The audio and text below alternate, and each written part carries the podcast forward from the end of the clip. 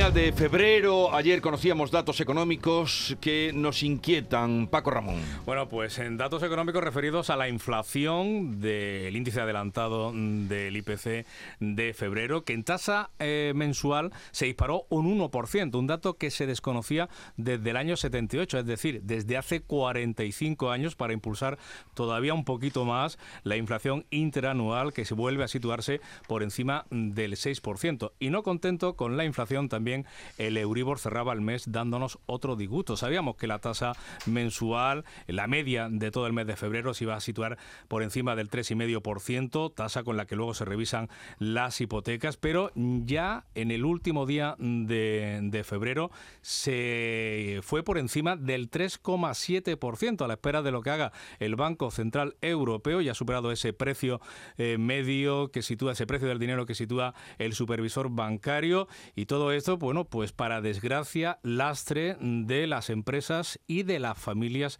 en nuestro país.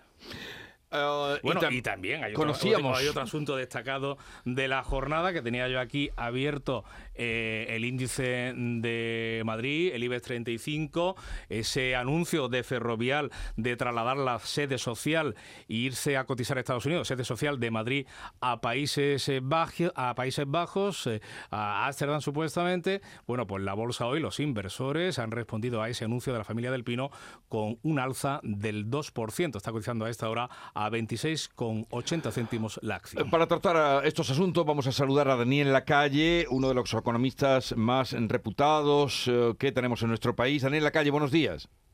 Muy buenos días, ¿qué tal? ¿Cómo estáis? Eh, encantado de saludar. A ver, señor Lacalle, ¿qué lectura hace de que Ferrovial se haya ido de España y, eh, y se traslade, traslade su sede social a los Países Bajos? Hombre, pues eh, primero es, una, es un movimiento que tiene todo el sentido. Ferrovial es una compañía global, tiene eh, una actividad centrada en España desde hace muchos años, ¿verdad? Y además su fuente de crecimiento pues está totalmente Australia, Estados Unidos, etc es la mejor manera de cotizar en Estados Unidos y continuar cotizando en Europa, que donde tiene pues un porcentaje significativo también de sus accionistas.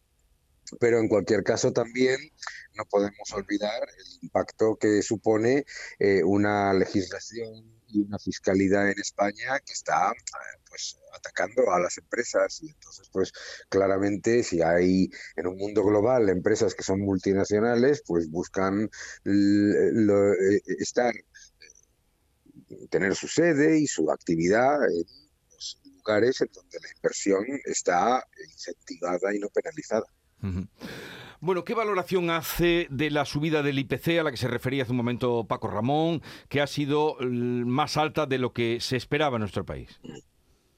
Bueno, lo primero, la inflación es acumulativa, lo cual muestra eh, el nivel tan grande de pérdida de poder adquisitivo que están sufriendo los ciudadanos. Es decir, el 6 eh, y pico por ciento que se ha publicado ahora se suma al 7 y pico por ciento, se añade al 7 y pico por ciento de febrero de 2022. Es decir, que en dos años la pérdida de poder adquisitivo por aumento del IPC de los ciudadanos es más del 14%, porque además es acumulativa, no se suma. Entonces, eh, eso es lo primero que tenemos que entender. Lo segundo que tenemos que entender es que las presiones inflacionistas continúan y que los precios no suben todos a la vez por casualidad o por maldad, sino por eh, un aumento masivo de la cantidad de dinero en el sistema y que por eso el Banco Central Europeo tiene que seguir subiendo los tipos de interés porque el riesgo de permanecer con altas tasas de inflación nos puede llevar a un problema que los ciudadanos españoles que tenemos eh, edad suficiente para recordar los 70, sabemos lo que es la estanflación y lo negativo que es para la economía. Eh, señor Lacalle, soy Francisco Ramón, encantado de, volver a, saludarle. Eh, a yo, mm, si le aplico un análisis lógico a la inflación, aún no he conseguido entender por qué el índice general está en el 6,1%. Y el índice subyacente, la que no cuenta los productos más volátiles, como es la energía y como son los alimentos frescos, está en el 7,7%. Es muy superior al índice general que sí contempla esos productos. ¿A qué se debe esa disonancia? Sí, no lo entiende usted y lo entiende cualquier persona que pague cada mes sus facturas. ¿Por qué? Porque la manera en la que se contabiliza, eh, sobre todo el factor de energético en la inflación, en el IPC, del INE, eh, del Instituto Nacional de Estadística, pues lo que mm, considera es un factor que no es necesariamente lo que nosotros estamos pagando eh, mensualmente, ¿verdad? Entonces, es efectivamente hay una eh, hay un impacto en el en ese cálculo no porque el Instituto Nacional de Estadística lo calcule mal sino simplemente porque el gobierno ha hecho una serie de cambios ¿eh? que han disfrazado el coste de la electricidad que nosotros pagamos igualmente ¿eh? pero que no aparecen en ese en cómo se computa ese cálculo ¿no? entonces qué es lo que ha pasado pues en la cesta que calcula el Instituto Nacional de Estadística ha bajado el precio de, eh, el peso, perdón, de eh, electricidad, de la energía en general, ha bajado el peso de la vivienda y por lo tanto, pues eh, ese IPC refleja un aumento de una cesta que es probablemente menor al aumento que cuando salimos a la calle, pues nos dice la gente o, vivimos cada uno de nosotros en lo que pagamos. Es decir, que el coste de la vida está subiendo más que el IPC, yo creo que es algo que entiende todo el mundo que nos está escuchando. Un dato, un dato, el del IPC, que mete presión, como usted decía, al Banco Central Europeo para que siga subiendo tipos. El Euribor cerraba ayer el, eh, el índice diario en el 3,7%. ¿Hasta dónde puede llegar la escalada del Euribor y hasta dónde puede subir el BCE los tipos de interés sin que entre en recesión la economía o buscando la recesión en la economía para desinflar eh, los precios. Mm. Bueno, yo no creo que el BCE busque la recesión, pero sí que, se modere ese, eh, ese exceso de gasto que se está dando dentro de la economía. Ese exceso de gasto no viene de las familias y de las empresas, viene de unos estados que han aumentado masivamente y consolidado el aumento de gasto eh, de antes del año 2022. Es decir, el aumento de gasto del año 2020 eh, no solamente no se ha reducido después, sino que se ha consolidado y en algunos casos se ha aumentado, como es el caso de España.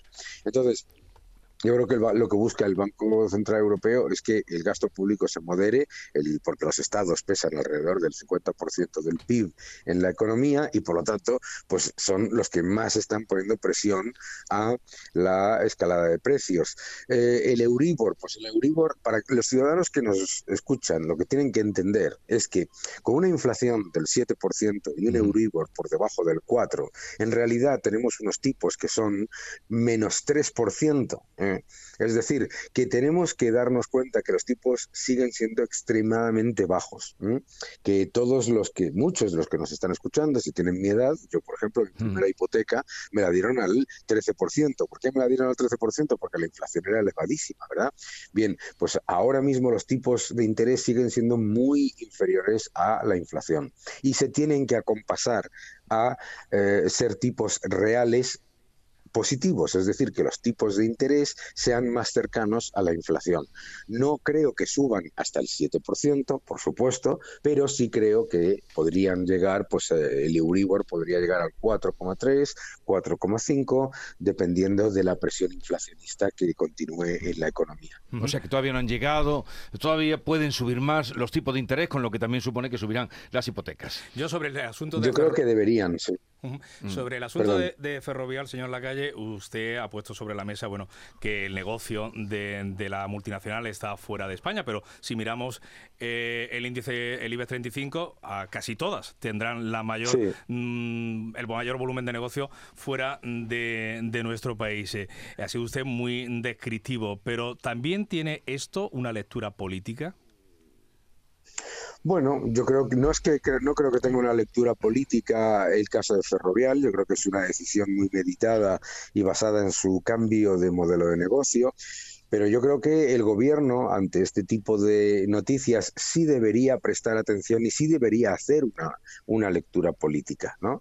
Porque eh, claramente lo que en cualquier caso, y, sin, y obviamente Ferrovial no toma sus decisiones por cuestiones políticas, eh, claramente lo que está demostrando es la falta de competitividad fiscal que tiene España. Es decir, que, que, que España, mm, es importante recordar que estamos en el año 2022 y todavía no se ha recuperado la inversión extranjera del año 2018, pero es que no se ha recuperado no por poca cantidad, es que estamos un 44% por debajo del nivel de inversión extranjera del año 2018. Y todo esto es por dos factores está empeorando la fiscalidad para las empresas, se está poniendo más trabas a la entrada de inversión y se está poniendo además más trabas no solamente fiscales, sino burocráticas, que ese problema no se quiere discutir jamás en el, en el debate político. Hay un problema gravísimo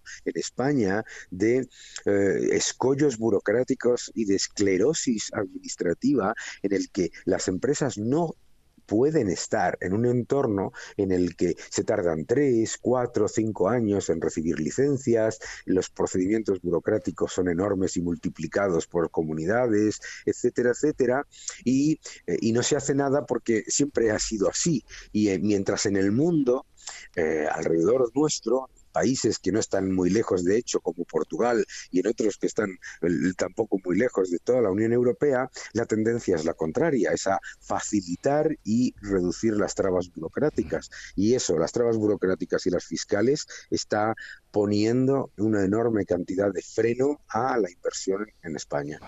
Daniel Lacalle, eh, economista, gracias por haber estado con nosotros. Un saludo desde Andalucía y que tenga un buen día.